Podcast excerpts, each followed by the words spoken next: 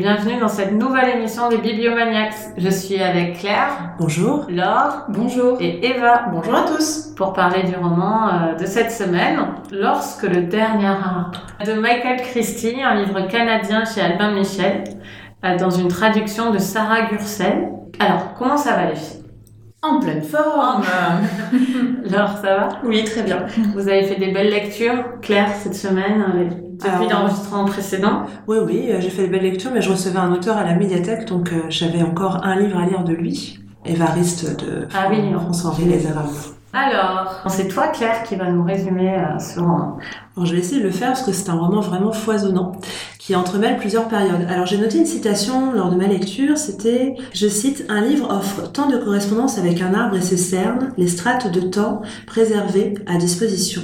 Et c'est vrai que ce livre en fait est construit à la manière des cernes d'un arbre et donc il va entremêler différentes périodes, mais il va les entremêler comme si on partait de l'extérieur de l'arbre pour arriver à son cœur et repartir vers l'extérieur. Donc on va commencer par 2038 où on fait la connaissance de Jacinda. Jacinda, elle est guide dans une des dernières réserves d'arbres qui existent au monde et elle fait visiter cette réserve à pas mal de privilégiés. Lors d'une de ses dernières visites, elle va s'apercevoir qu'un des arbres serait peut-être malade. Donc, euh, je j'en dis pas plus sur elle, on verra.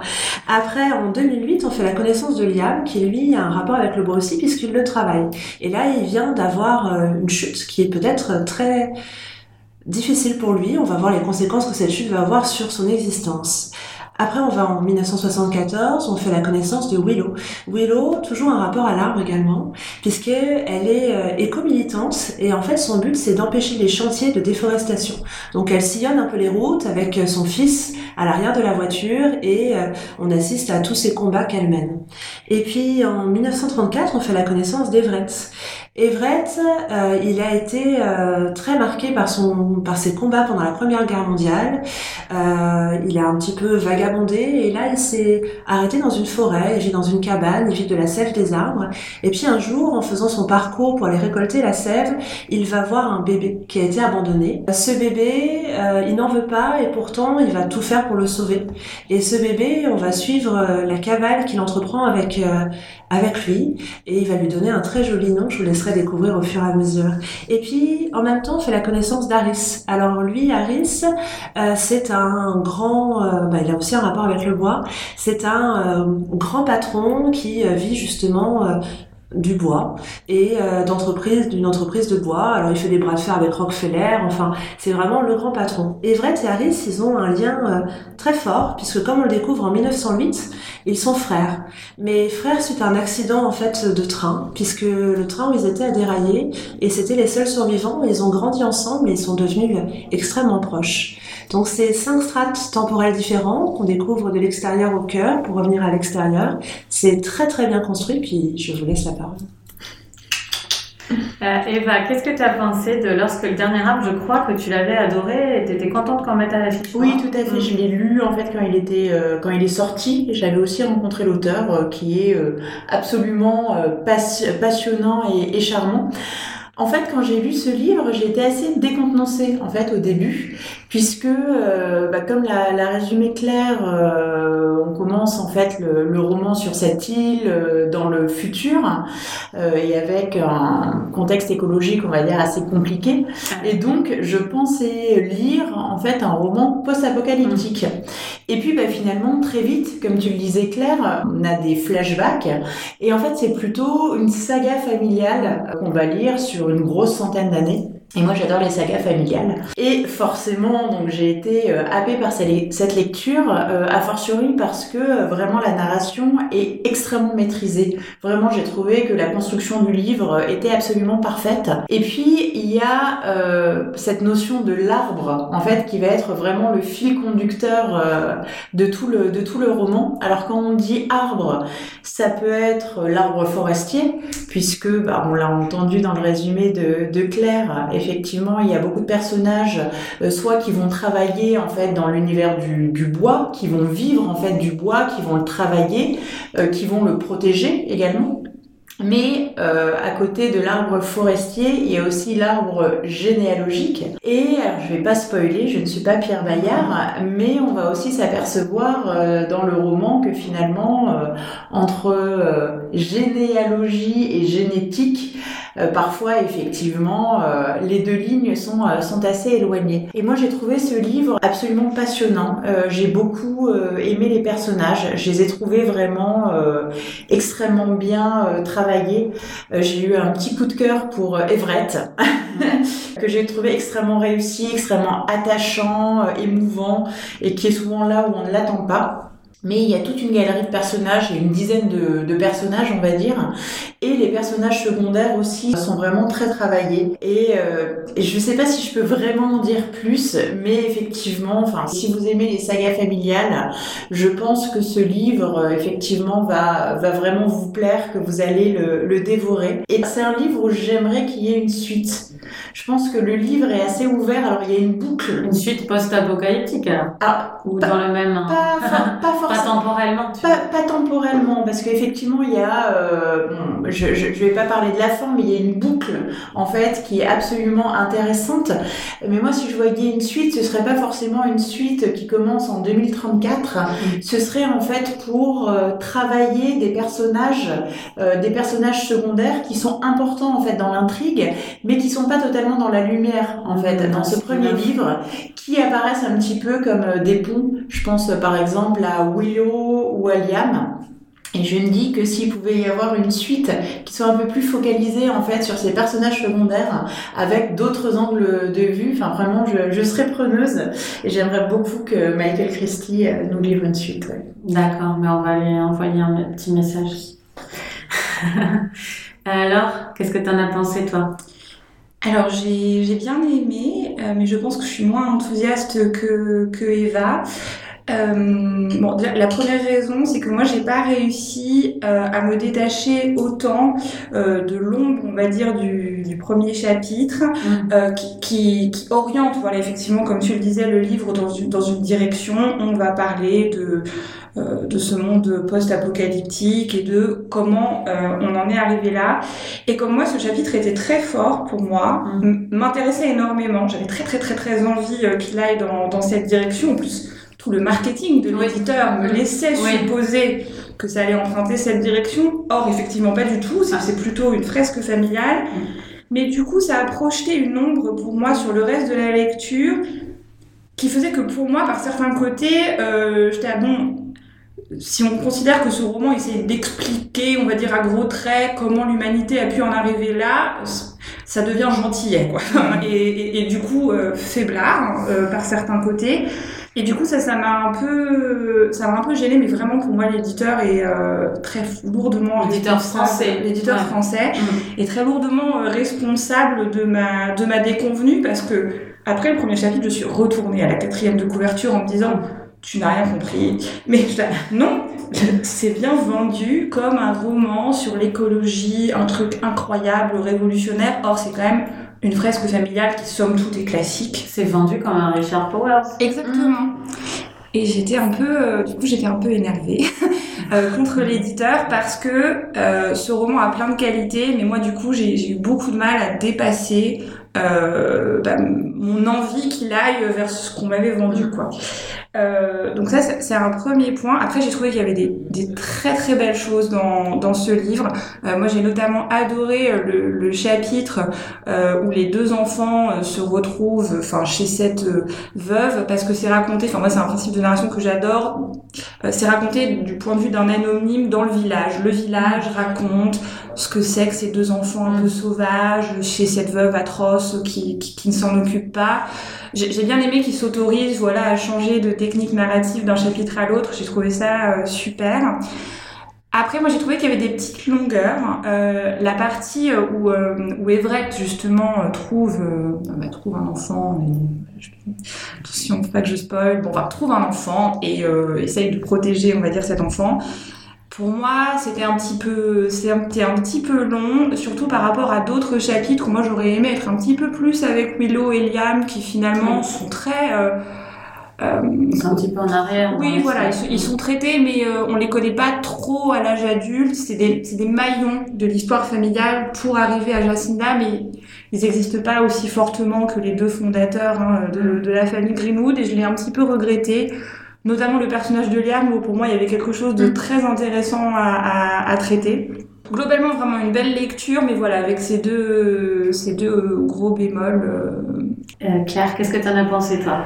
Alors moi, c'est un gros coup de cœur pour le coup. Je n'avais pas lu la quatrième de couverture parce que depuis que je me suis fait spoiler par une quatrième de couverture, je ne les lis. Comme je saute les préfaces aussi, euh, je ne les lis qu'à la fin. Alors en fait, ce livre, déjà, je reviens sur le titre. En fait, lorsque le dernier arbre, je le trouve très beau, mais finalement, je peux entendre qu'on le voit du coup comme quelque chose autour de l'écologie, de quelque chose de post-apocalyptique. Alors finalement, le titre américain, enfin canadien, lui convient beaucoup mieux parce que c'est Greenwood. Mmh, Donc c'est finalement le nom de tous ces personnages qu'on va croiser et ça donne tout de suite une clé de lecture qui, à mon avis, est vraiment la clé que vous évoquez toutes les deux, c'est la saga familiale. Mm. Moi, comme Eva, j'adore les sagas familiales. J'adore ça, je trouve ça génial de comprendre les fondements euh, de chacun et de pouvoir... Et là, j'ai aimé la construction, en fait. Le fait que ça parte comme ça de la fin pour arriver au début et que ça reparte du début pour arriver à la fin et qu'il y ait toutes ces strates temporelles qui se superposent et qui forment comme une sorte de puzzle, j'ai trouvé ça assez, euh, assez génial, c'est bien fait. Après, dans les pièces du puzzle, il y a des pièces qui sont un peu moins intéressantes. Et là, je te rejoins complètement. Liam, point d'interrogation. Quand j'étais en train de réfléchir au résumé, je me disais, mais Liam, Liam j'ai pratiquement rien à dire. J'ai plus de choses à dire sur celui qui a inspiré finalement son prénom que j'ai de choses à dire sur le personnage même. Donc je me dis qu'il y a peut-être une partie qui est un peu moins bonne, celle qui est consacrée à Liam. En revanche, euh, les autres sont très belles et moi, celle que j'ai préférée, je pense que vous l'avez entendu dans mon résumé, c'est celle qui concerne Everett et son frère. Everett, c'est un personnage magnifique. J'adore Everett. J'aime le côté cabossé. J'aime le côté, en fait, homme qui se retrouve malgré lui dans une aventure euh, qui lui redonne un peu vie, en fait, finalement, qui va lui permettre c'est un voyage très initiatique qu'il va faire avec cet enfant qui le réancre et toutes ces rencontres qu'il va euh, qui vont jalonner son chemin. Moi, j'ai adoré la ferme, j'ai adoré la scène du cyclone avec tous ces livres qui volent, sans en dire euh, voilà Cette scène, elle est, ah. elle est d'une beauté. Et puis toujours le fait que le livre, le lien à l'arbre aussi, c'est, c'est, c'est très intéressant. J'ai, euh, j'ai adoré la manière dont il séquence aussi ces, ces scènes, en fait. Enfin, les séquences, parfois j'ai l'impression de voir des, des, images de films. Je pense qu'il a été très inspiré par un film que moi j'adore, qui est La Nuit du Chasseur.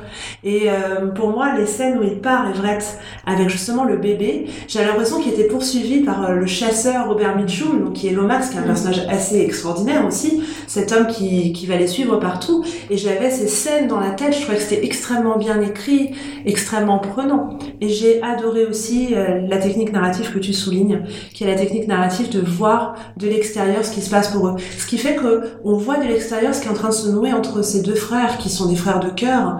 Et cette, finalement, cette relation, c'est la clé de tout le roman. C'est le cœur même du roman, c'est la sève de l'arbre généalogique, de l'arbre en général, et, c'est ce qui va structurer tout. C'est extrêmement bien construit. Enfin, vous entendez mon enthousiasme, je, je pourrais en parler des heures.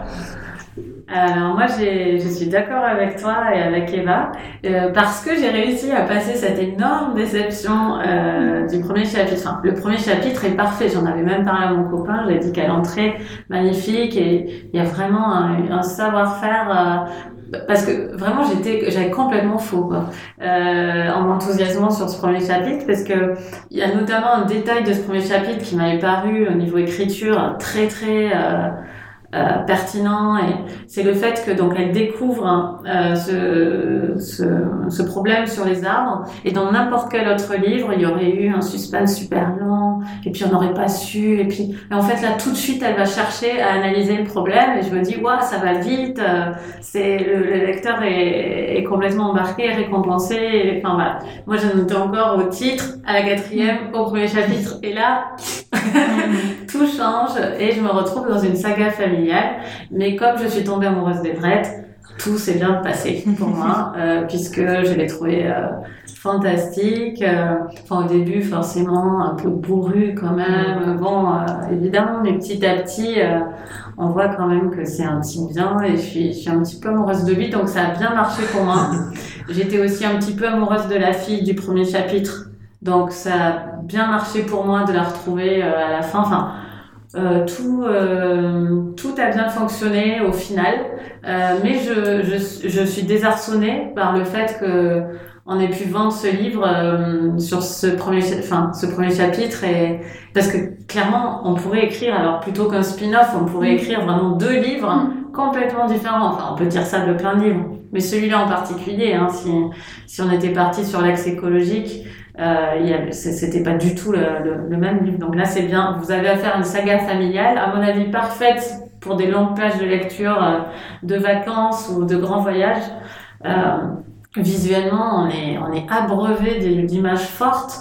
Il y a un petit peu d'action au bon moment. Euh, il y a des, il y a il y a des scènes de fuite, il y a des scènes de, euh, de fusillade, il y a des scènes d'amour, il y a des scènes de, de tempête. Enfin, c'est merveilleux, quoi. C'est, on en prend plein les yeux. C'est hyper bien écrit. Vraiment, il y a, moi, je trouve que, enfin, hyper bien écrit à l'américaine, même si est canadien, il y a ce qu'il faut où il faut, euh, pas plus. Il, voilà, c'est efficace, c'est distrayant. Euh. Moi, je recommande mais hyper chaleureusement ce livre. Mais voilà, c'est pas ce que vous pensez.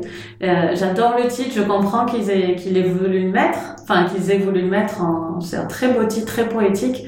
Mais moi, voilà, moi, j'étais pas du tout partie sur ce texte-là, euh, comme l'or, quoi. Mais voilà, grâce à Everett, euh, j'ai, pu, euh, pu être sauvée. Il m'a sauvée aussi. Voilà. Bon, bah, on vous recommande quand même euh, tout, Oui, hein. oui. Lorsque le dernier arbre, l'or opine de Michael Christie chez Albin Michel. Une très belle traduction donc de Sarah Gursel puisque le texte est très beau. Ça doit aussi venir d'elle. Euh, et c'est Eva qui va nous donner euh, son coup de cœur. Oui, et une fois n'est pas coutume, je veux vous parler d'un recueil de nouvelles, euh, Presqu'île, euh, qui est un format assez court, euh, puisqu'il fait 185 pages, et c'est de Yann Lespoux, publié chez Agulot. Alors c'est pas un coup de cœur ultra récent, c'est pas un coup de cœur de la semaine, c'est un livre en fait que j'ai lu d'une manière assez particulière, puisque je l'ai lu pendant tout le mois de décembre.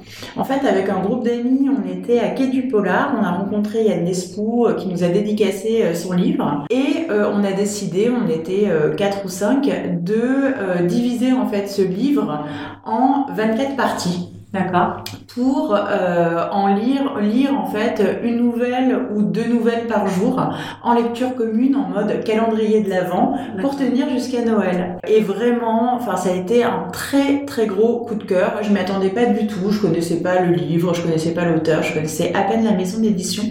Et en fait, on est plongé dans le sud-ouest euh, rural et l'auteur va nous expliquer un peu euh, bah, les, codes, euh, les traditions, l'ambiance du coin, les étrangers aussi. Alors les étrangers du sud-ouest rural, ce sont les Bordelais.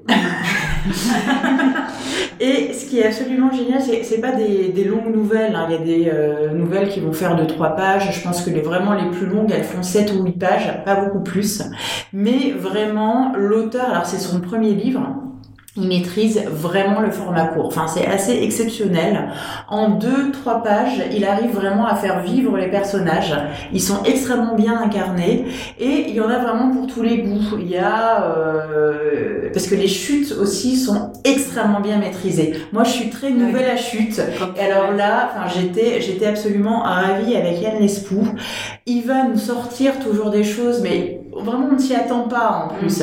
Et euh, ça va être très souvent des aventures assez tragicomiques, mais on va rire, on va pleurer, on va avoir peur, il va y avoir de la noirceur. Enfin, il y a vraiment un peu euh, toutes les toutes les couleurs en fait qui sont euh, qui sont dans ce dans ce recueil de nouvelles.